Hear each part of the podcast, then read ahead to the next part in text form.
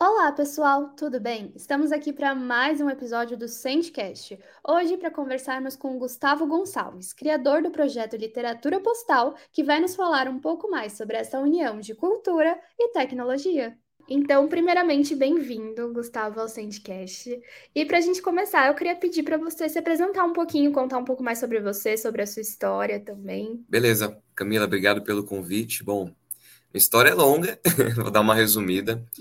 Eu sou Gustavo, moro no Campo Limpo, zona sul da cidade de São Paulo, nascido e criado aqui. E eu comecei muito cedo a fazer teatro, né? Comecei aos 13 anos. E desde então o envolvimento com a arte só tem crescido e, e o aprendizado também. Acho que é uma coisa que fez muita diferença na minha vida, né? Estar na periferia, nascer na periferia e entrar nesse mundo artístico. É, comecei com teatro, e aprendi também eh, um pouco de composição, um pouco de escrita. Né? Felizmente, a leitura de a leitura de espetáculos teatrais, né? uma forma diferente de ler um livro, não era um romance, não era um, uma, um, uma obra é, de ficção, e sim um, um, diálogo, né? onde se tem as características do personagem e, em cima disso, a fala deles, a forma de falar de cada personagem. Então, eu aprendi a ler e a escrever com, com esse, esse material, essa forma de se fazer, que é um pouco diferente né, do tradicional. E eu entrei também no mundo da poesia, comecei a conhecer, e fiz curso de letras também. Uh, e, e, lá, eu, eu, eu, em, vez de, em vez de me desenvolver como escritor, na verdade, eu travei totalmente. Caramba! Esse universo. E Fiz um curso de dramaturgia, né, para escrever para teatro, em sequência um curso de humor. Dois anos estudando humor, um curso técnico com esse tema, onde eu aprendi a palhaçaria, é, uso das máscaras, é, a utilizar a voz para os personagens. Foi muito interessante esse curso. Abriu muito assim minha mente para o universo artístico. E depois disso estudei direção teatral também. E, paralelo a tudo isso, eu, eu comecei a estudar um pouco de realidade aumentada também. Como fiz um curso, é, eu, eu comprei uma câmera para gravar poesias em 360 graus. E depois de, de, de fazer alguns trabalhos, falei, vou estudar sobre realidade virtual. Aí conheci a realidade aumentada, que é um pouco paralelo ao uso do óculos, né? Usando, usando tablet, usando celular, você tem o recurso da realidade aumentada. Agora eu estou fazendo pós em games, porque eu gostei muito desse universo. E também trabalho na área das políticas públicas, né? Muitas contrapartidas sociais, ações que deveriam ser governamentais e não são, né? E a gente tem muita coisa. A gente tem é, uma área que eu não atuo, como por exemplo a, a Cracolândia, outra área que eu não atuo, como por exemplo é, a questão do meio ambiente a área da, da minha atuação é o, é o universo do, da palhaçaria, da ação na rua, da tecnologia para o letramento infantil. Basicamente, essas são as áreas. E tenho 33 anos. Estou aqui, conheci a Saint Pulse, a galera toda. É, já, já é parceiro, né, Gustavo? Já é a terceira coisa que tá fazendo com a gente. Não, minhas viagens são sempre assim, a, a trabalho e conhecendo novos horizontes.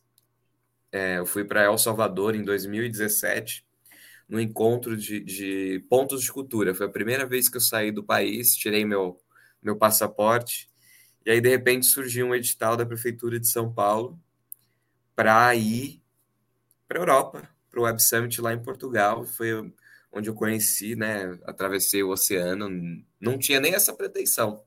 Planejava um mochilão aqui na América Latina mesmo. e aí fui parar lá, falei: ah, não, vou comprar uma passagem para visitar um amigo na Alemanha. Passei para Espanha, Portugal, Alemanha, conhecendo novos horizontes, assim, novas culturas, e foi muito bom conhecer outros lugares. E até o Rio, né? Eu participei do Web Summit, onde a gente se viu. Sim. E foi muito engraçado como eu não conheci o Rio que fica do lado de São Paulo, assim, nunca tive interesse, de repente eu me apaixonei. Nossa, é uma cidade que apaixona mesmo, né? Eu, eu tinha ido muito nova, assim, e agora a gente foi, né, recentemente, e eu olhava a cidade, eu fiquei encantada também, porque é muito bonito, né? Em volta, o entorno do Rio de Janeiro é muito bonito, é um negócio assim que encanta de verdade. Não, é lindo, é maravilhoso. Agora eu entendo todas as músicas que falam sobre o Rio. a gente começa a entender os poetas, né? Depois que você conhece de fato a musa, você entende os exatamente. poetas. É exatamente assim. E é, para quem está ouvindo, né, se você for lá no nosso canal do YouTube, você vai ver as nossas conversas com o Gustavo, tanto no Web Summit de Lisboa, em que a Bianca conversou com ele, no Web Summit do Rio, que fui eu que conversei, e entender também um pouco mais visualmente o trabalho, né? Porque a gente aqui é o áudio, mas lá dá para ver o visual, então vamos linkar uma coisa com a outra. E eu queria saber de você, assim, você falou que você teve esse contato, né, com realidade aumentada e que foi algo que, que passou a te interessar muito, que você tem estudado. E no meio de tudo isso, de onde surgiu a ideia de criar literatura postal? De onde que veio essa ideia? O Literatura Postal ele, ele, começa no meu TCC em letras, em que os cartões postais eles, eles são trabalhados na sala de aula. Então a gente tem a questão do trabalho vocal do aluno, né, a leitura de texto, entendimento de texto, de pontuação, leitura de imagem também, que o postal tem ilustração de um lado e o texto do outro. E trabalhar na sala de aula, contar histórias, oralizar histórias. Eu viajei com pesquisando Guimarães Rosa, eu fui com uma trupe de teatro lá para Minas Gerais, para a cidade do Guimarães Rosa, chamada Codesburgo. Que legal. E lá tem um museu, onde é a casa, era a casa do, do Guimarães, hoje em dia é um museu. E tem os miguelins, que são crianças, sete anos, fa contando, falando os textos do Guimarães Rosa como se fosse a coisa mais fácil do mundo. Eu falei, caramba, que projeto legal. E depois, e depois de ir para lá que eu, eu fiz é, é, essa ação de ter um ponto de cultura para as crianças aqui do, do, da, do, lugar onde eu vivo, do, do Piracuama, que era o Campo Limpo, terem o que fazer além, além, além da, das práticas esportivas, de ficarem na rua, de terem algumas ações culturais. E aí, por isso que eu entrei nesse mundo do, dos pontos de cultura, em que elas tivessem atividades aqui, e pensando em como, como formar. Então, os postais chegaram nelas, né? Foi, foi o, meu TCC não foi só teórico, como foi prático. Eu consegui trabalhar também meu lado professor. E posso conhecer a, a, realidade virtual e vendo, quando eu vi a realidade aumentada assim na prática, eu descobri que eu não ia estudar o óculos e sim estudar mais sobre a realidade aumentada. Falei, eu vou colocar meus postais aí. Aí eu aprendi a fazer, coloquei como piloto o livro do Pequeno Príncipe. Peguei um livro do Pequeno Príncipe, falei, vou colocar planetas, vou colocar o Pequeno Príncipe, vou colocar uma trilha que tem a ver com esse universo e a locução.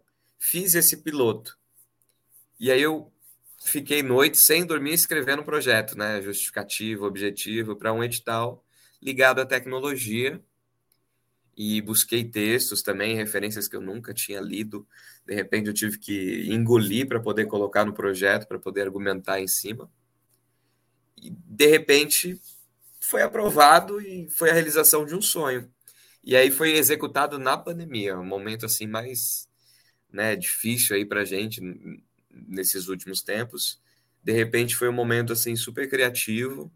Antes da pandemia eu tinha ido até o em fevereiro eu tinha ido até o J. Borges, lá em Recife, para buscar xilogravuras dele, que, que tem História do Pequeno Príncipe, Saci, Pedro Malas Artes, e poesia sobre o Nordeste. E aí, um postal sobre cada estado do Nordeste. E o, e o J. Borges é o cara da Chila, assim, ele tem capas de livro, ele é um cara super reconhecido na área. Fui no espaço dele, conheci, peguei o material, falei, nossa, realização de um sonho mesmo. Aí voltei para São Paulo, início da pandemia, tudo online, tudo home office, gravação de locução, é, experimento, ai, testa aí na tela do seu computador. Felizmente, né? Não, ah, não, não é um trabalho igual do teatro, que é mais difícil. Sim. De ser num universo online. Isso daí aconteceu. E, e esse foi meu envolvimento, assim.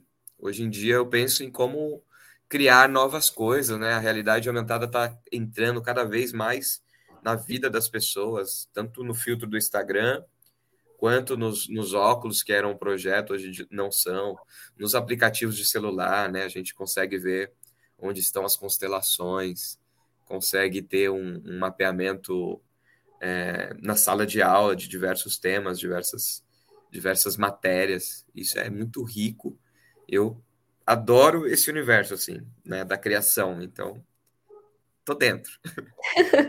Nossa, e de fato é muito legal isso, porque é um incentivo maior à cultura, né? Porque às vezes a gente dá para perceber muito que essa geração nova que vem de crianças, né? Eles são muito ligados à tecnologia, muito mais do que na nossa época. Isso é, é, é velho falar, mas é verdade. A gente tinha essa ligação, não era tão forte, hoje em dia é muito forte. Então, acho que é muito mais fácil fazer com que a criança é, entre dentro da história através da realidade aumentada do que, de fato, só olhar ali a imagem e algo estático ali parado, né? É, a gente tem esses medos, né, da tecnologia, que ela, ela chega cada vez mais, né? Tem a robotização, a inteligência artificial, e ela, ela pode ser usada do lado positivo também, né?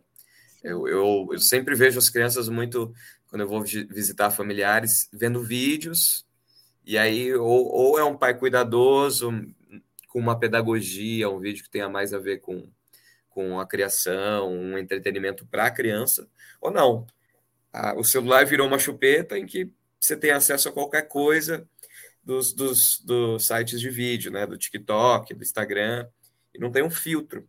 Uhum. Então, quanto mais material a gente tem, né? O literatura postal não é um material que a criança vai utilizar por, por um ano. Não, vai utilizar esporadicamente.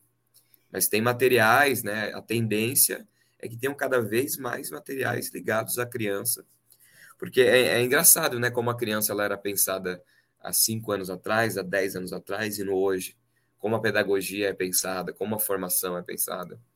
Você, tem ilustrações e textos onde a criança era tratada como um, um animal de rua, assim.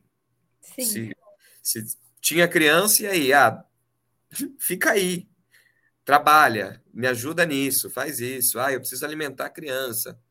E hoje em dia é, é, existe um, uma, um respeito maior à criança e à infância.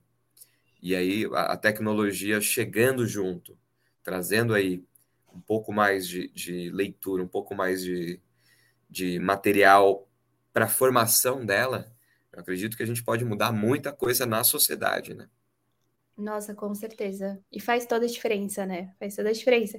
A gente, eu acho que é muito o jeito como a gente lida com as situações também, né? Eu acho que se a gente lidar com a tecnologia como o principal vilão dessa geração, ela vai se tornar de fato, né? Porque você acaba não olhando para os pontos positivos e para as coisas boas que pode se desenvolver através dela.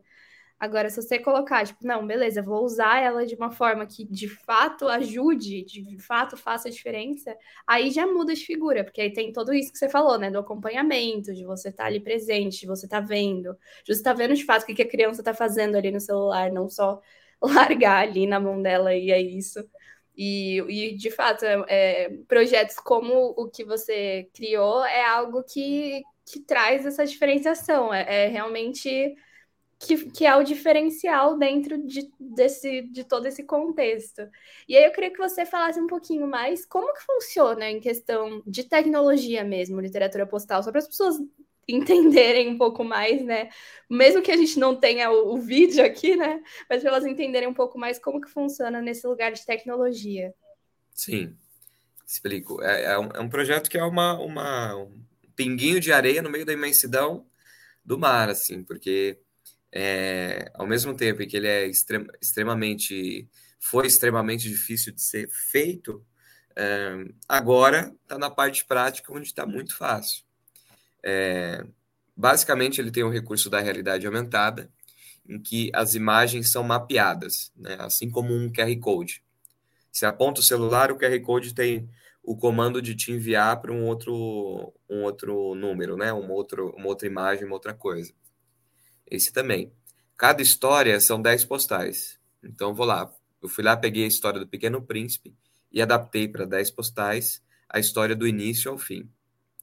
E aí são 10 ilustrações distintas com partes do, do, do Pequeno Príncipe.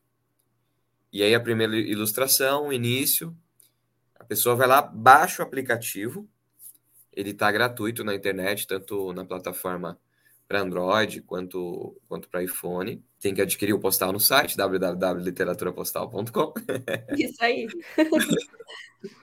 e aí baixou o aplicativo, apontou para o postal, liberou ali o recurso de imagem, surge, surgem os seguintes recursos: animação 3D, né? O, o postal ele salta da imagem, ele tem esse salto a trilha, que tem a ver com o tema da história, a locução, que é o texto que está atrás do postal sendo contado, e o intérprete de Libras, porque a gente colocou esse recurso aí de acessibilidade também, porque é uma coisa que a gente acha muito importante, né? Se acostumar com o recurso de Libras e colocar ele em tudo que for possível.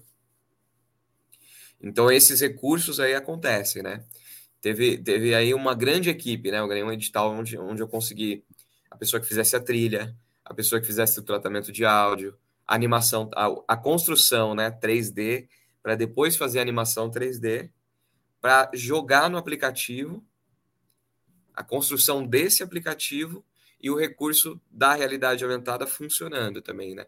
Porque você tem que fazer todo o mapeamento de cada um. Então, são, são cinco materiais, né? Cinco postais, cinco histórias cada uma com 10 postais, são 50 mapeamentos, 50 trilhas, 50 animações 3D.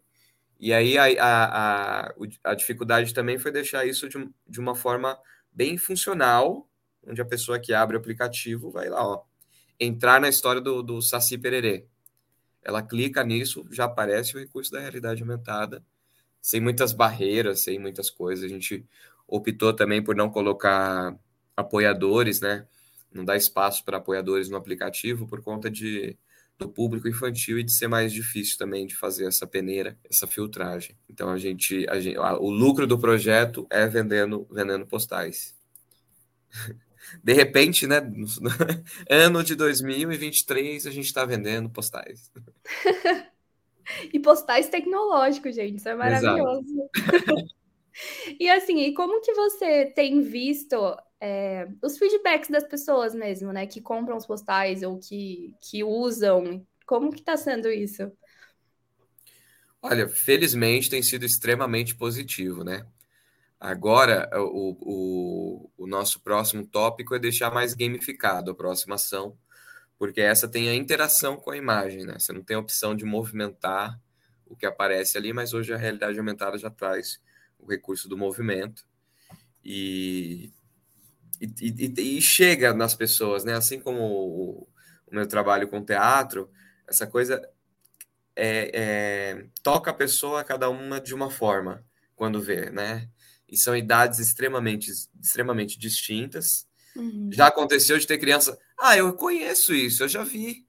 Mas aí é, é a mesma coisa, a mesma lógica de Romeu e Julieta, né? Você já viu, conhece muitas vezes a história, sabe que tem um casal que se apaixona, mas a forma de contar é sempre diferente. Então a nossa realidade aumentada sempre vai ter uma, uma coisa diferente ali, né? É, é extremamente autêntico essa coisa de fazer no postal, de contar a história em capítulos em cada postal. E sempre mexe com, com o imaginário de uma pessoa. Existia a pessoa que tinha aquela, aquela questão com o Monteiro Lobato, por exemplo, no Pequeno Príncipe e aí chegou a história do Saci nela. E já, já fez uma cara feia, assim. Foi um amigo que eu dei de presente, que eu sabia dessa questão. e, e eu falei, cara, o, o Saci Pererê, ele, ele tem essa, essa coisa do, do, de ser do Monteiro Lobato, mas é uma adaptação minha. Então, não é do Monteiro Lobato, e a história do Saci é muito mais, muito anti, muito além do próprio uhum. Monteiro Lobato, porque os, os, indígenas também já traziam essa história.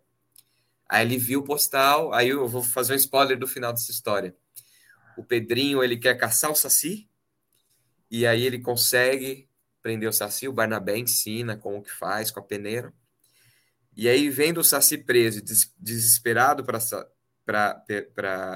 sair, o Pedrinho vai lá e solta ele porque ele sabe que, que isso é muito, muito ruim ficar preso. Ele ficou preso em casa na pandemia. Imagina ficar preso dentro de uma garrafa. E aí ele solta o Saci. Então, é, o meu amigo falou: é, realmente, concordo com você. a gente tem que retrabalhar essas histórias e, e, e elas são muito ricas também para serem perdidas. E aí o Pequeno Príncipe é uma coisa apaixonante, tem fanáticos por Pequeno Príncipe, tá pessoas que, que têm né, adesivo, caderno, caderneta, é, livro, pop-up, e aí vê o postal e fala, não, eu quero ter, tem realidade aumentada, quero, quero que entre para minha coleção. Tem comunidades né, no Instagram, Facebook, só do Pequeno Príncipe. Os é. adultos amam né, o J. Borges, a Chilo, o cartão postal, ele vira não só uma, uma história ilustrada, como uma obra de arte que você pode expor. É uma estilo impressa. Então, eles não, eles não querem nem tanto saber da realidade aumentada, querem aquele postal, aquela ilustração sobre cada estado do, estado do Nordeste, porque é uma obra de arte. Cada um é, aí tem a função do postal mesmo, né? Que, eu, uhum. que é, né? Você ter uma fotografia de um lugar super bem tirada, bem impressa. Nesse caso, são as estilos. O, o Pedro Malazartes é uma história que as pessoas também conhecem, que vem da Europa tal. E aí chega esse malandro aqui, então os, os mais velhos conhecem, né? As pessoas acima dos, dos 70 anos querem levar o, o Pedro Malazartes porque ele, ele tem esse, esse chamativo aí de época. e o Babar é mais anos 90, porque passou uma série na TV Cultura chamada Babar, o Rei Elefante. E aí essa série era super encantadora, assim, apaixonante, passava um, um, rei elefante com a família, era uma coisa super harmoniosa. E veio da França, virou domínio público e também foi adaptado. Então, é, é, para as histórias, né, para a escolha das histórias, a gente quis que fosse algo apaixonante mesmo. E aí mexe com cada um. E as pessoas estão é. baixando. Eu fiz uma matéria no Pequenas Empresas, Grandes Negócios. Eu sempre chamo de pequenos negócios, grandes empresas. é, um, é um nome grande, né? Então é difícil. É. Aí a moça da produção, ah, a gente quer que você participe do PEGNI. PEGNI? Ué. É PEGNI. Eles resumem pequenas empresas, grandes negócios para PEGNI. Justo. E aí deu um boom também, muito, muito, foi muito legal, assim, as pessoas começaram a acessar o site, as vendas começaram a acontecer de uma forma mais orgânica pessoas, né, educadores entraram em contato também, escolas, para levar para trabalhar na sala de aula também, porque a gente sempre fala, né? Ah, na educação a gente precisa sair dessa forma, né? As crianças precisam de algo que chame atenção. E aí o literatura postal chegou, porém as escolas ainda não conhecem. Eu preciso levar muitas vezes os, os postais para as coordenadoras para que elas entendam o que é o recurso da realidade aumentada. Então, é uma coisa que está tão presente, ao mesmo tempo não está tão presente. Né? A realidade virtual, o metaverso, é, a gente tem aí diversas ações para o metaverso, está super presente para algumas pessoas, para outras, não. Né? O óculos, Sim. esse acesso, a gente vive esse momento de, de diferença, diferença de, de conhecimento de mundo, do, da realidade virtual e aumentada e do tradicional, né? Tem uma negação também de muitos professores de, de conhecer, de saber o que é, é por, por, por, por esse medo aí do digital. Nossa, é. E acaba que é, é algo que a gente. É importante também sair da nossa bolha, né? Porque a gente vê muito por aqui também. Que nós trabalhamos com uma tecnologia de automação, né? E é muito comum quando fala para as pessoas assim: ah, o que, onde você trabalha? Ah, numa plataforma de automação de marketing. As pessoas olham para você, tipo, o que, que é isso? O que, que, que automação de marketing faz? E aí você percebe essa necessidade que a gente tem também de sair da nossa bolha, às vezes, para apresentar as coisas para outras pessoas que, de fato, às vezes elas precisam daquilo, é, vai fazer diferença no dia a dia delas, vai fazer diferença na rotina delas, mas elas de fato não conhecem, porque a gente, se, se você vai ficando muito na sua bolha, você acha que todo mundo já tá por dentro, né? Tipo, não, realidade aumentada, metaverso, tecnologia, todo mundo já sabe, já tá todo mundo Sim. falando sobre isso. Mas não é bem assim, né? Fora desse mundo, assim, das pessoas que de fato se interessam pelo tema, não, não tá exatamente nesse lugar, né? Essas bolhas são, são assim, gigantes, né? A gente não percebe que está dentro, mas fazemos partes aí de, de núcleos, né? Em que as temáticas são, são, são algumas. Eu, eu adoro sair da bolha às vezes e ver o que está acontecendo. Ah, meu gosto musical não é tal. Eu vou lá, escuto as músicas falo: olha, isso aqui é legal. Isso aqui tá repetido de novo. Nossa, que chato, vício. Exato. Nossa, isso é bom, né? Porque eu, eu, eu acho que eu sou muito ligada a teatro também. Teatro é minha vida, assim. E aí eu falo, às vezes eu fico chocada com a quantidade de pessoas que eu converso e eu percebo que as pessoas nunca foram no teatro tipo, nunca, assim, ou foram uma vez na vida e depois nunca mais foram. E aí eu fico, às vezes para mim é difícil até de entender, porque como uma pessoa que ama, que frequenta, que de fato procura, né? Eu fico, nossa, mas como que as pessoas não vão? E aí você, você tem que sair desse lugar de calma, esse é o meu universo, deixa eu entender qual é o universo da outra pessoa. Sim. E aquilo, né? Às vezes o primeiro olhar não é o agradável. A pessoa vai assistir uma peça que não é não seria do interesse dela, e aí ela nunca mais vai. Diferente do controle remoto, né, das séries, Sim. onde a gente, ah, começou a assistir, não gostei, mudo. Não, o teatro você vai entrar, você vai ficar ali, vai assistir até o final, vai ter alguma experiência ou não, algo que goste ou não. Então, é essa, essa coisa automática, né, que do mundo contemporâneo, que a gente, é, o Bauman fala da liquidez das, das coisas, né, um sociólogo, como as coisas são líquidas, nada fica tão palpável porque a gente. a gente. como que eu posso dizer? A gente. A gente passa de uma forma líquida mesmo, não, não quer nem saber. Só vai transitando, né? Entre a. Correga. É. é Correga nas coisas. A gente não, não, não tem essa vivência tão intensa. intensa. Então, é, é, é, é muito interessante isso de, de, como a gente tem que conhecer um pouco dos outros universos também, né? Eu, tem amigos que, que não, não, eu tenho certeza que, que não gostam do, do, da forma que é feito o Fantasma da Ópera, que é a, a grande verbo, o grande orçamento. Mas indo num circo fica muito mais feliz, ou o contrário, vai no circo, no circo tradicional aqui e fala, ah, não gosto de circo aí vai no Circo de Soleil e fala, nossa, que incrível. Ou vai no Circo de Soleil e fala, nossa, que show. E, e num circo um pouco menor fala, nossa, eu gosto dessa coisa. Lembra minha avó, uma coisa mais artesanal, ela me levava para o circo, né? Cada um tem sua forma de, de perceber o mundo. Nossa, sim. E é importante, né, a gente olhar e, e, e entender. Eu acho que também é um exercício que é importante as pessoas fazerem, que é você também entender que vai ter coisas que você não vai gostar, que você vai ter, vai assistir até o final e não é para você e tá tudo certo. Eu acho que quem vai bastante em teatro não, sempre tem, em algum momento, alguma experiência que você terminou a peça, você tá tipo, ah, não, não foi para mim mesmo. E tá tudo bem, sabe? Não é por isso que você não vai gostar de outro tipo de experiência. Você tem que e tentando, né? E, e, renovando e procurando algo que, que mexe com você de alguma forma. Acho que isso para tudo, né? E, e, de fato, isso é um dos pontos que a tecnologia acaba mimando um pouco a gente. Porque você abre o seu Netflix lá, já é a lista de coisas que, que o algoritmo manda que você possivelmente vai gostar. Então a gente fica meio mimado, né, com a tecnologia também. Exatamente. A tecnologia vai mimando a gente. E assim, você falou sobre a questão da, do, da literatura postal dentro das salas de aula. Como que está sendo essa implementação? Como que está acontecendo esse movimento para vocês?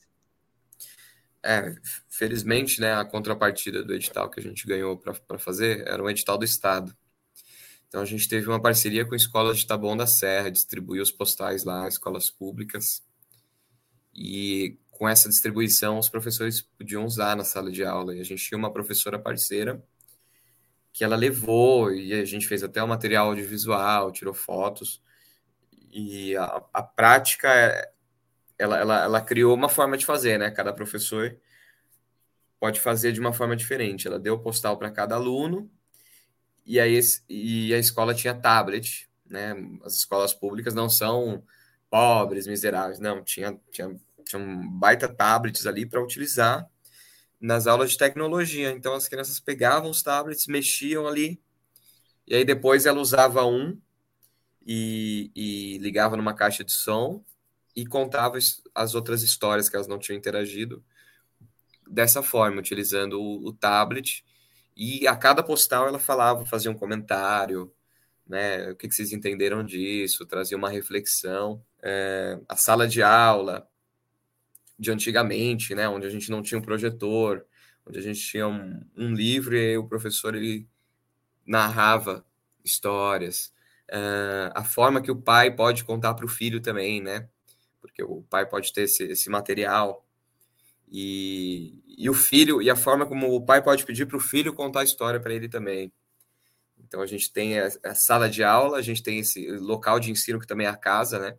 Na educação a gente tem muito esse embate, porque quem tem que educar a criança, né? Quem é que tem que fazer isso? Qual a função do professor e qual a função do pai? Então os nossos postais eles invadem a casa também para transformar num local de ensino, de aprendizado e de contato também.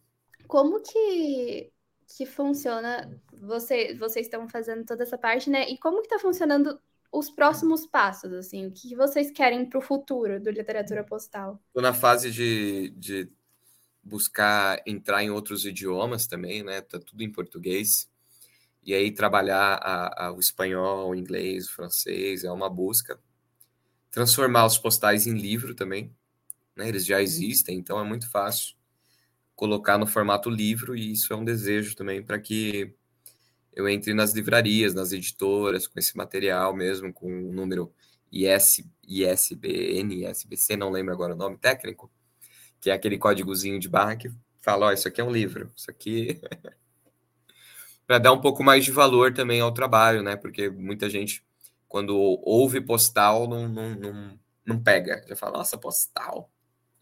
E a realidade aumentada em si também, né? Não só com os postais, tô transformando em camiseta, em livro. Então, quem mora no. Quem gosta da Bahia pode ter uma camisa da Bahia em que o recurso da realidade aumentada entre, que a caneca também, né? Toma seu cafezinho ali com, com a ilustração do Pequeno Príncipe, pode ter o recurso da realidade aumentada. Uh, a gente está desenvolvendo agora, eu consegui um. Graças a esse currículo do Literatura Postal, eu consegui também é, aprovação para fazer uma escola de Libras, que está sendo bem difícil fazer, bem complexo. Que legal. Realizando ela, que é com óculos de realidade virtual e não também, para tornar o, o, projeto acessível. Uhum. Então, colocando óculos de realidade, de realidade virtual, a pessoa ela, ela entra numa sala de aula e aí tem os impulsos gamificados para poder aprender uh, esse universo da Libras. Então, a letra A, a letra B, a numeração, os, os comprimentos, as comidas, o básico mesmo, é, que toda escola de, de, idioma tem também, né? Esse básico para poder interagir. Passou pelo esse básico imersivo, que é um pouco mais sozinho, né? É com game, é vendo vídeos e fazendo o que, que o, o game fala, ó, é assim que se faz. Tem a conversa com o professor. Então, essa conversa com o professor é com, com professores ouvintes e com surdos também, porque tem esse mercado de trabalho aí em que os, os, os surdos, né, a língua praticamente a língua nativa deles, é a língua em que eles eles melhor se comunicam. Então, essa parte do ensino também, né, nada mais digno do que qualificar e, e, e trazer a metodologia é, junto com pessoas surdas. E para ser mais acessível também a gente vai fazer de uma forma virtual, sem a realidade virtual também, né? Já existem escolas assim. E a gente, a gente vai colocar no nosso modelo de negócio também ser acessível, chegar às pessoas, levar as empresas os nossos óculos, é, passar essa metodologia para outros lugares também. Porque é, é importante né, essa formação escolar. Infelizmente, a gente tem uma formação muito básica Sim. não tem uma, um aprofundamento, né? A gente vai dar essa opção de ter a conversa, assim como o idioma inglês, né? A gente vai a um lugar, tem um encontro, é, aula virtual, e a gente usa os recursos, né? O recurso do, do bate-papo, do chat também, para comunicar quando tem dúvida, quando é uma pessoa surda. E e aí eu estou bem entusiasmado né, com esse projeto, sai nesse ano. Estamos aí na, nas partes tecnológicas, porque é tudo muito novo também. Uhum. É muito difícil fazer o um mapeamento de mão, ser 100%. Como que a gente traz essa simulação aí? Equipe grande também, felizmente. E... Que bom. é, é muito bom. Ajuda. Profissionalizar as coisas, porque daquele protótipo do Pequeno Príncipe eu lembro quanto eu tive dificuldades para poder fazer em cima do livro, colocar aquele, aquelas estrelas em volta, colocar a trilha, a locução. E aí uma pessoa que entende é isso, né? Ela aprofunda, ela emerge nisso. Isso é muito interessante. Nossa, muito legal. E com certeza esses projetos tipo, são incríveis. Estou já aqui torcendo para que na nossa próxima conversa já esteja tudo super certinho para a gente falar, não, tá acontecendo, porque com certeza vai dar muito certo. E aí eu queria saber de você, assim, todos os seus projetos, né, eles envolvem cultura e tecnologia. E para você, assim, é, qual é a importância de unir essas duas áreas, né? A cultura e a tecnologia? Ah, eu acho que a, a inovação, né? A gente está na pauta do, do, do, literatura postal, mas tudo começou na minha vida quando eu coloquei um teatro em cima da bicicleta. Tem um grupo chamado Ciclistas Bonequeiros, em que a gente trabalha muito o lúdico, né? E, o acesso, de ir até as pessoas, de chegar. Então, a cultura, eu acho que tem essa função também, de chegar até as pessoas de alguma forma. Né? A gente tem essa coisa tradicional de ir a uma casa de shows, uma casa de eventos, para um museu, para poder acessar, para poder ver as coisas, para poder tatear. E aí, quando, quando essa bicicleta vai até a rua, eu falo, nossa, a gente. É, se Maomé não vai até a montanha, a montanha vai até Maomé. A gente precisa levar isso para as pessoas. Então, por isso o postal, né? Essa coisa de envio, essa coisa de tatear, de chegar, chegar um, kit para a pessoa, a pessoa abrir, é um presente. E, e unir a, a, cultura e a tecnologia é uma tentativa de inovação também.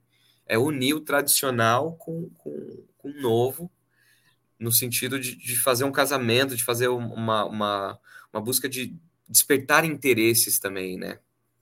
Acredito que a gente, a gente possa ter cada vez mais é, é, conhecimento com a cultura, e aí a tecnologia é um facilitador desse conhecimento. Nossa, fato. Ela parece que chega também para mais pessoas, né? É muito mais é, fácil de chegar para outras pessoas. O, o, óbvio que eu, eu sempre, eu acho muito assim, durante o período da pandemia, a gente teve toda a questão de que teve no teatro, por exemplo, algumas peças online que conseguiram transmitir ali online. É, o teatro eu acho que é algo muito vivo, é algo que de fato você precisa da pessoa, do contato ali com a pessoa, né? Viva perto de você e vivendo aquela história ali intensamente, você assistindo ali tão perto. Mas eu acho que realmente se tudo que faz com que chegue para mais pessoas, às vezes as pessoas que não têm tanto acesso, né, no, nesse meio que a gente sabe que, infelizmente, é muito, tem muita coisa cultural acontecendo em São Paulo, tem muita coisa cultural acontecendo no Rio, mas em outros estados não é bem assim, né? Não, não tem tanto acesso como a gente tem e, e, que deveriam ter. Então, eu acho que também ajuda a ter essa abertura de portões, né? Das pessoas terem um acesso maior às coisas é, as, as, práticas culturais elas existem, né? Elas estão aí. A capoeira está sempre em algum lugar, a, a música está sempre em algum lugar, mas a, a profissionalização, a opção da, da pessoa conhecer, entender, fazer um curso, Sim. não é tão fácil. Né? Existem os custos é, e existe o espaço e oportunidade para isso também, né? A gente, a gente teve a experiência de, de ver como que é, é a lógica do trabalho em São Paulo, né? Você tem essa experiência também, e a lógica de trabalho no Rio, né? Lá, lá parece que as pessoas se dão mais tempo. Sim. Né? A maioria se dão um, uma, uma folga a mais. E a gente tem esse costume de. esse costume de, de, de, falar mal, né? Dessa coisa de se dar o tempo. Parece Sim. que a folga não é uma coisa importante, que o tempo que você tirar um momento para você fazer um exercício, caminhar, relaxar, parece que isso é horrível. E na verdade não, a gente precisa disso. A humanidade, né, o ser humano precisa. Ainda mais quando se fala no Brasil, que é um lugar, o lugar do trabalho, o lugar da, da escravidão, do trabalho forçado, né, do lugar onde mais existiu escravidão por mais tempo. E aí a gente tem essa essa cultura do não descanso, ainda mais em São Paulo. Estamos ficando cada vez mais répteis, menos maternais, mais, mais cinzas. É, é, verdade. É aquela coisa de você. Se você não está sendo produtivo, você se culpa, né? Se você é. parou, você fala, ai meu Deus, como que eu não estou fazendo nada? Eu preciso fazer alguma coisa. As, as, grandes empresas, para pro, pro, pro, os profissionais delas, né? Vou usar como exemplo, sei lá, Mercado Livre, Google, Estava uh, vendo até um vídeo do iFood em, em que comparava o, o escritório do funcionário do iFood para o não escritório do entregador. Ah, eu ouvi esse vídeo. Então, a, a pessoa. é, a gente tem aí as, as grandes empresas trazendo o, o conforto para o funcionário, né? Empresa de publicidade também muitas vezes tem uma mesinha de sinuca, um videogame um lugar para descanso, você pode tirar um cochilo no trabalho, alimentação, né? Eu fui, visitei o, o nem sei se podia falar, mas visitei, visitei o Mercado Livre a trabalho e aí lá servia comida é, para os funcionários, e não era qualquer comida, né? Tem a tabela nutricion, nutricional e um, o ambiente onde se come também é outro, né? Eu lembro que quando eu trabalhava como auxiliar administrativo, era num galpão com uma televisão passando notícias de assassinatos, um marmitex, uma música alta, as pessoas falando e nada de relaxar. E aí você vai nesses lugares e fala, nossa, tem uma estrutura, né, um pensamento. Claro que é, alguns lugares aquilo é só uma fachada, mas Sim. tem outros que realmente pensam no funcionário, é, na forma de, de trabalho, né? Isso é uma coisa que a gente tem que pensar para a gente, né? Onde estamos, para onde vamos também. Nossa, fato. Isso é, isso é bem importante, né? Cuidar não só da, da parte de, ah, eu preciso fazer, eu preciso trabalhar, mas também cuidar de si, né? Cuidar do, da saúde, da saúde mental, da saúde física. É muito importante, porque senão a gente não vai a lugar nenhum, né? Exato. Senão a gente não, não consegue. Às vezes tem um funcionário, né, que você vai dando ele, ele tá cansado, ele vai dando um, um passinho pequeno a cada dia, você vê que o emocional tá mexendo e tal. E aí, se você muda a estrutura de passinho, passa a ser salto, né? Ele Nossa. ganha, a empresa ganha, todo mundo ganha. Nossa, fato. Talvez o que não ganha é o, é o, é o serviço de saúde mental, porque aí não vai precisar atender essa pessoa. É verdade. Que eu acho que o que é a área que mais está ganhando, viu? Porque tá todo Com mundo certeza. precisado. O que tem de, de, de antidepressivo né, na nossa sociedade.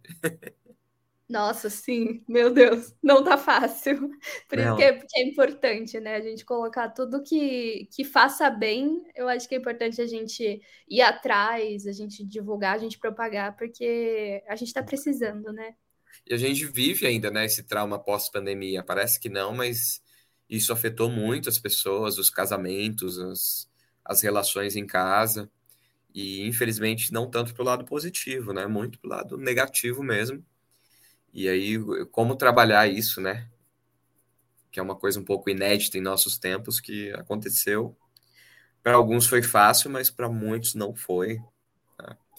Aqui no Campo Limpo, eu, é, as, as pessoas têm é, casas de dois cômodos pequenos e, e, e, famílias grandes, né? Então as estruturas muito abaladas, assim, vendo, indo, in, entrando nas, nas comunidades, vendo as relações familiares, você vê que mudou muito e, e, tem muito a se trabalhar. E na sala de aula também, que é a área do literatura postal.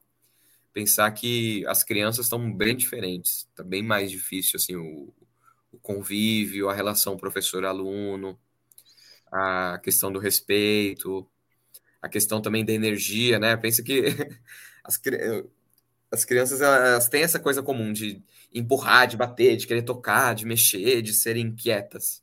E aí, nesse pós-pandemia, tá mais ainda. Parece que multiplicou a energia, assim. Mudou, mudou a marca da pilha. é, é bem isso mesmo. E era, é difícil não ter né, essa relação, porque foram dois anos ali que, que período de formação para muitas crianças, né? Que elas estavam de fato entendendo quem elas são e dentro de casa, sem, sem ter contato, sem ver pessoas, sem, sem sair, sem poder correr ali, muitas delas, né, que moram em lugares pequenos. Então, foi algo que precisa, que precisava desse. Agora eu acho que vai ser uma readaptação, né, a esse momento. Foi, Sim. passou esse momento, agora a gente vai, vai ter que se readaptar a esse novo mundo pós-pandemia. Sim, com certeza. E aí, agora, para a gente finalizar, é, eu falo que esse momento é um momento é, merchandising para você falar onde as pessoas podem encontrar, saber mais sobre o seu trabalho, te encontrar, falar suas, suas redes sociais, o site, né? De novo, a gente já falou, mas vamos falar de novo de propaganda. Vamos entrar no subconsciente de todo mundo que está ouvindo. Você vai pensar em realidade aumentada, vai lembrar da literatura postal, você vai ver um postal numa banca de jornal, vai lembrar da literatura postal. Bom, eu sou o Gustavo, né? Arroba Gustavo XGG, Gustavo Guimarães Gonçalves. Uh, e, e, tem os ciclistas bonequeiros que foi citado também, acho importante as pessoas verem também, porque é um, é um projeto que pode chegar a filhos de funcionários de empresas, né? assim como eu falei que fui no Mercado Livre, e, e são ações aí educativas que eu faço. E o Literatura Postal, arroba Literatura Postal. Para adquirir o, o, postal é www.literaturapostal.com. Você vai lá, faz a, a compra no, no site, chega, enviado via correios. E fazemos ações, eventos, né? Estou muito aí nessa área artística e, e, de envolvimento com o público, né? Como chegar nas pessoas, como trazer é, cultura junto com, com educação, ou junto com, com obras poéticas. Basicamente, aí esse, esse é meu trabalho. Espero que as pessoas gostem também. E quem tiver opinião, quem gostou, quem não gostou, quem quiser uma história diferente no postal, a busca também é fazer outras histórias. E é isso. Valeu pelo convite, viu? Levo você na bagagem da vida agora, junto com a, com a Biana. Com certeza, eu que agradeço de verdade. É um prazer conversar com você. Foi incrível saber um pouco mais sobre essa história. Quando tiver o... aí alguma peça, alguma coisa, chama a gente que a gente quer ir lá assistir você, hein? Vou chamar. Acompanhe nossas redes. Com certeza, estamos aí. E é isso. Muito obrigada, viu, Gustavo? Até a próxima. Valeu, Camila. Até a próxima. E se você quiser saber um pouco mais sobre marketing, vendas e muito mais, segue a Sente Pulse lá nas redes sociais, arroba.